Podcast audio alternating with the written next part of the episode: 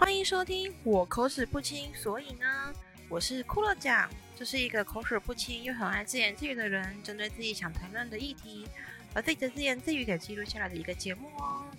啊，我口齿不清都打在标题了，请各位客官要有心理准备，跟一颗温柔的心。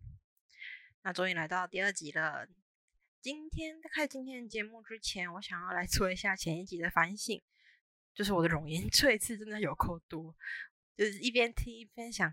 我要讲几次，然后我要讲几次，不过我又在对什么呢？这是我自己发现的，就是说台湾人吧，在讲话的时候很喜欢，有些人很喜欢在空白的地方就会突然一个对对对，我自己也会讲。我后来想一想，那就是因为很不习惯有空白这件事情。可是呢，其实听起来会觉得很阿杂，因为又没有人在问你，我们通常会回答对。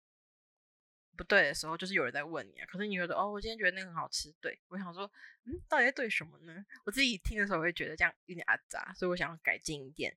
因此呢，这一集我想要把脚本写得更仔细一点，因为比对一下最词比较多的部分，其实都是脚本上面有讲到的即兴发挥的部分。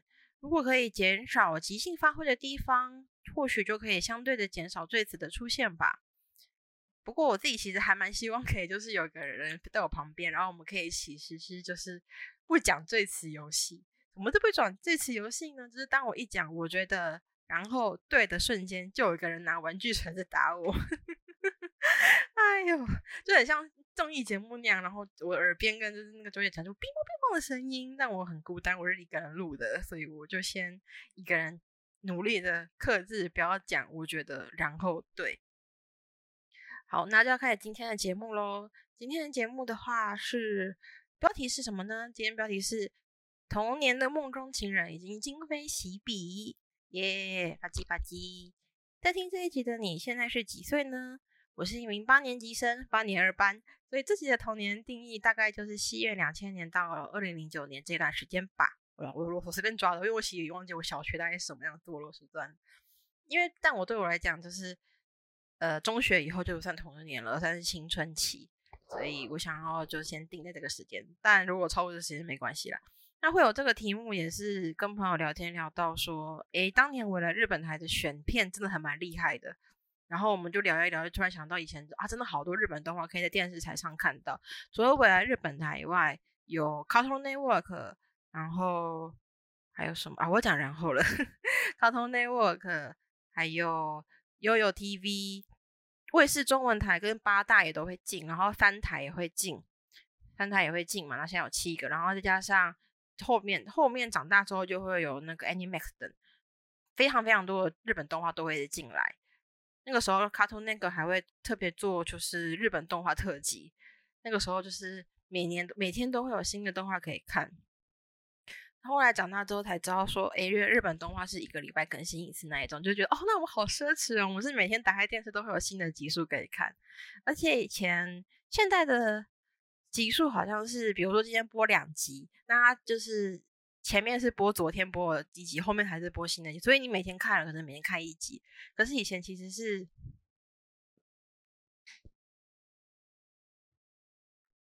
可是以前其实是。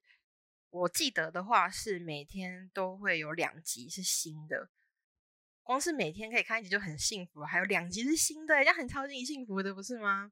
然后就觉得啊，那真的很奢侈。然后算，然后还可以听还不错的中配。现在想一想，以前的中配其实配的还蛮不错的。可是后来有在研究，就是台湾的配音员的话，就会知道，因为随着代理商不同，就会有不同的配音员会来变来变去这件事情。所以就会变成好像到第四集之后，那个声音就不太一样了。可能每一集大家就会发现，哎，声优的那个某个角色的声音突然变了。但主要角色很少会变啦，还是主要的话尽量还是配角或是路人角色。好，打扯太远了。那么今天要被我抓出来讲的是谁呢？啊，还有前面前面少落的。那小时候看日本动画的时候，有些男性角色的刻画，在当时还是小孩子我眼中就很迷人。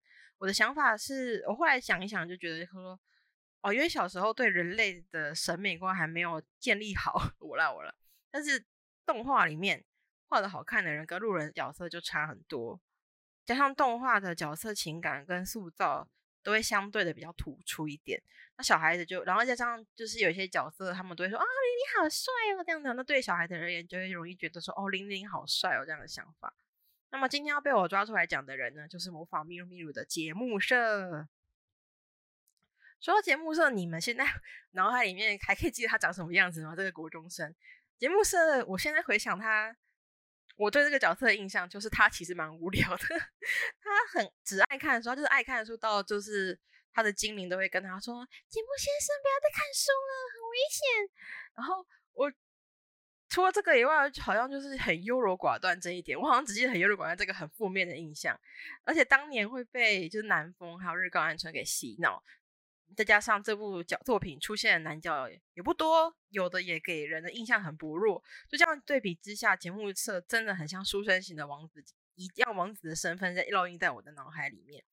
但是长大之后仔细想想，节目是他超级不 OK 的，他超级超级不 OK 的，不只是不只是第四季突然出现青梅竹马，然后就陷入很很难看的爱情泥沼这一点，他在前面对两个还蛮喜欢自己，而且也表达了超级明显的女孩子，他的态度。也很奇怪，因为他明明就是节目社的态度，其实一直都是对南风的意思，可是他就两边摇摆不定。到中间，我就会想，你其实根本很享受这个状况吧？当然，虽然有一集里面节目社他就有跟日高安全还有跟南风说，我现在还不能接受你们的感情，但是他之后继续像芦苇草一样摇摆不定、优柔寡断的性格。我现在想一想，要是节目是真人，早就被放到男女版，然后被批斗一番吧。而且第四季还冒出来一个青梅竹马，那他面对青梅竹马的态度也是，也是很奇怪。然后那个时候南风就刚好身边又有喜欢南风的人，然后对南风的态度也很奇怪，就是你明明就没有稳定下来跟他在一起，然后你又对你青梅竹马放很多心，可是你又觉得南风怎么可以就是，嗯，怎么可以身边有自己的其他人？我觉得啊嘞，然后我到这边呢，我就查了一下动画跟。动画的原来节目社有先跟小 瑶交往，然后再对南风就是放手这一次感到很纳闷，感到觉得说，难道他真的心里没有我了吗？你到底在想什么？你都已经选择了小瑶了，那你就好好珍惜你身边爱你的人呢？你可以不要再浪费别人时间吗？啊，我是想一想，就是节目社的优点到底是什么？你要说很温柔的话，这部戏其实也没有那么多就是讨人厌的人哈。对吧？节目社的优点好像我一时之间也想不太到。呃，然后除了喜欢看书，喜欢到边走路边看书这一点，就真的想不到它的其他特色诶。然后我查了一下资料，才发现它原来是体育万能的设定吗？难道是因为我对第四季？难道因为我是第四季，还是在前面几集都是太过于就是没有特别注意？可是不对啊，前面的我还都看得很认真，我第四季才看不认真的。所以如果这个声音在第四季才出来的话，那我应该就真的会不记得，因为第四季好难看，第四季就突然变得很该怎么讲，嗯，抖落抖落的爱情戏吧。应该说你抖落抖落爱情戏，如果你要想要好好发展，那你就至少把老老角色拿出来演呐。可是你却是丢两个新角色，然后这样子，你就会觉得啊，那你。为什么突然变这个样子的感觉？哎，那留然后节目社老师节目社留给长大，我印象就只有优柔寡断这一点了。哎，当然长大的我，包括现在的我，在嘴的时候，在嘴节目社的时候，心中也有一个理智的成人小天使告诉我说：“你要尊重节目社的个性啊！如果节目社不优柔寡断的话，动画怎么可以演四季呢？”我知道，我都知道，而且我也知道我会这样嘴节目社，也是因为我长大了。就是对感情这件事情，我有自己的感情观、爱情观，我有自己的价值观。我小时候也觉得高跟男风很勾勾底，节目是有点可怜。但我现在也觉得他们两个很勾勾底，但是我也不会觉得节目是可怜的。我只会想，嗯，现实的人应该选松竹吧？可是松竹这个角色呢，很令人难过的是，他在二次元明显就是那种剧情需要时可以很方便使用的有钱人设定。不然现在想想，在第四季那个男人祝田出现后，松竹他已经本身就已经没有什么存在感了，他原本的情敌地位就完全没有戏呢，完全就没有剧本被丢掉了，好可怜，真的很可怜。唉，跟别人说第四季的感情戏写得很烂。唉，顺带一提，整部戏里面我最喜欢的人类角色是沙织。小时候我还有喜欢过节目社跟沙织，但现在是选幸好沙织没有被脚本家放在节目社的 CP 对象里面，要不然我应该觉得。fuck，哎，那另一个在我心中也曾经是梦中情人，但我现在已经幻灭的人，没有到今非昔比，就是幻灭的人，就是犬夜叉的杀生丸。Well，如果你是杀生丸的粉丝或者沙林的支持者，你可以直接跳过这一段了。谢谢大家的支持，嘛，但我还是希望你们可以停一下啦，拜托拜托。很小的时候，也是小学的时候，我真的是犬夜叉的狂粉哎。那个时候网络串流服务也不方便，除了死守电视以外，就是去雅影音租 DVD，然后连带的就是超喜欢大无限乐团跟宝儿。然后犬夜叉里面，我小时候好像就没有特别喜欢犬夜叉了。主要是因为我觉得杰克蛮可怜的，杰克很惨，然后又觉得爱情戏没有很好看。现在想起来也是觉得犬夜叉，没有他在新欢旧爱里面要被迫选择，也是有一点点可怜啦。Anyway，当时对小学五年级的我而言，就是明显比较喜欢杀生丸大大。沙生丸大大那种又强又冷淡高贵的性格，再加上杀生丸大大就是真很强这件事情，跟长得很好看这件事情，也是很大家都明。大家都知道的，那个时候我忘记是朋友说还是看到谈论有人这样说，他就说这部戏里面的女人都爱犬夜叉，但戏外的女性观众都爱沙生丸比较多，没有错，就是这样。没有，但这种小林出现这一期都变了。当然，我也是很喜欢沙生丸对小林偶尔流露出来的一点点温柔那种反差，但对小时候的我而言，跟现在长大的我而言，我就无法说服自己，说服自己说那是爱情感情吼，我没有办法说服那个是爱情戏吼。因此，长大之后知道杀生丸跟小林求婚的那个瞬间，我真的心中最后一片期待就这样哗啦哗啦的粉碎了。对我而言，在我眼中，杀生丸那一瞬间就跟《暮光之城》的爱德华一样，我就想啊，他是一个萝莉控。哎呦，我知道这样讲对沙林的人应该觉得很不好意思，可是我心中就真的是这样想。我们呢？啊。然后另外一个会造成我就小小崩溃的原因，也是因为我是杀生丸跟神乐这一份这一组描写的支持者，我很喜欢杀生丸跟神乐之间那一份大人跟敌人之间建立的微妙情感。我甚至还有梦到过这一对哦，就是醒，就是然后醒来都觉得哦，梦到自 CP 好幸福哦，这样。唉，然后。啊，会讲然后，对不起。神乐死前跟杀生丸的那一段，我现在都还记得，那是我永生难忘。我觉得那是我人生中，你要我说你最喜欢的爱情几乎是你最喜欢的那个片段，我就只能回答这个。这这是我《犬夜叉》里面最喜欢、最喜欢的片段。嗯，我要想喽，就是那个是神乐最后死去前，在神乐抱着，我会就这样死在这里吗？一个人孤零零的，这就是我希望的未来。然后他即将这样死去的时候，他最后也会看到的是突然出现在他面前的杀生丸。然后神乐就很疑惑，为什么杀生丸会在这边？他这完就说他是循着奈落的瘴气而来。然后听到这句话，神乐就脸上浮现了笑容，他就自嘲的说：“那你一定很失望吧？我不是奈落。”然后下一面下一句对此杀生丸就回到一句：“我知道是你。”然后这一句话是神乐死前最后的救赎。神乐那一瞬间的表现，就真的是一种 钉被打到的感情。那一句我知道是你真的很神，就算是给了这个角色，给了神乐这个角色便当，也是一个非常有始有终、很有意义的便当，是豪华好吃的便当。因为神乐就正因为这句话而得到了救赎，他就觉得说啊，至少是他人生最后一面可以见到他。然后让他可以笑着去迎接自己的死亡，对我而言是非常非常美丽的关系。我现在讲这句话的时候，的手都在发抖。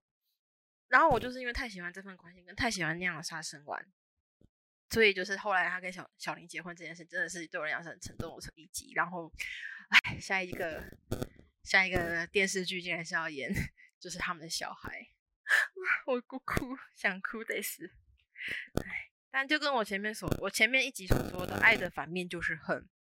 没有爱的话，我大概对于傻生丸跟小林的这一段不会有什么失望的感情。一切一切都是因为我太爱了，我爱惨了。唉，但杀生丸跟小林这种模式，如果放在毕业楼里面，我会蛮喜欢的。但是就因为杀生丸是特别的，对我而言，它就是小时候梦中情人般的存在，所以就没有办法。唉，转换一下心情，聊一下小时候喜欢现在也很喜欢的角色好了。噔噔噔噔噔，我的脚本上面原本写加村直城跟桃矢，但我其实好像只写了桃矢那个直城，桃矢我等下再临时随时在那个即兴发挥好了。先讲直直城直城好了，加村直城。我当然也喜欢吕山哦，但对我在我心中留下比较重的位置的话，真的是加村直城。嗯，但我小时候我就一直很支持，在我小时候的时候就比较喜欢他，因为比起冷酷的角色，当年的我好像就蛮喜欢男二或是那种温暖型的角色。然后直城他在故事里面就是一直很支持沙男，也常常会帮助沙男，也很早就跟沙男告白，表着表达自己的感情。但是大有看漫画跟动画的人都知道，就是 喵，然后。我漫画跟动画也都有看，动画为了延长剧情就加个纽约篇，所以他加了很多漫画没有的标签，比较多的标签。有比如说像呃，直城的父母是什么纽约人，然后那个直城有跟沙男交，可是漫画的话就比较少这些剧情。但是直城他就是一直把沙男放在心上，这点是两边都已经共有的。尤其是直城对沙男的爱是很纯粹跟真挚。但是当我长大之后，知道直城的发展的时候，我第一时间是 shock，然后之后就会觉得有点难过，然后同时也觉得很沉重，一股很沉重的感情就压在我的心上。一下我我去翻了一下我当年的就是记录，SNS 的记录，是这种感觉。长大之后的直城，他仍然爱着沙男，他有试着想跟其他女性交往，但是。他对其他女性没有爱情，所以无疾而终。而有位男性积极追求直城，直城也觉得 OK 的感觉。反正结果就是两人同居了。我后来想了一下，我难过的点其实真的不是直城跟男人在一起，我很我我他他选择 选择都很支持。我是我难过的是，就算直城已经长大了，他心分心中对这份感情完全是没有放下。直城喜欢沙男的时候，我还是小孩。如今我已经长大了，直城也长大了，但直城却无法从这份爱之中解放。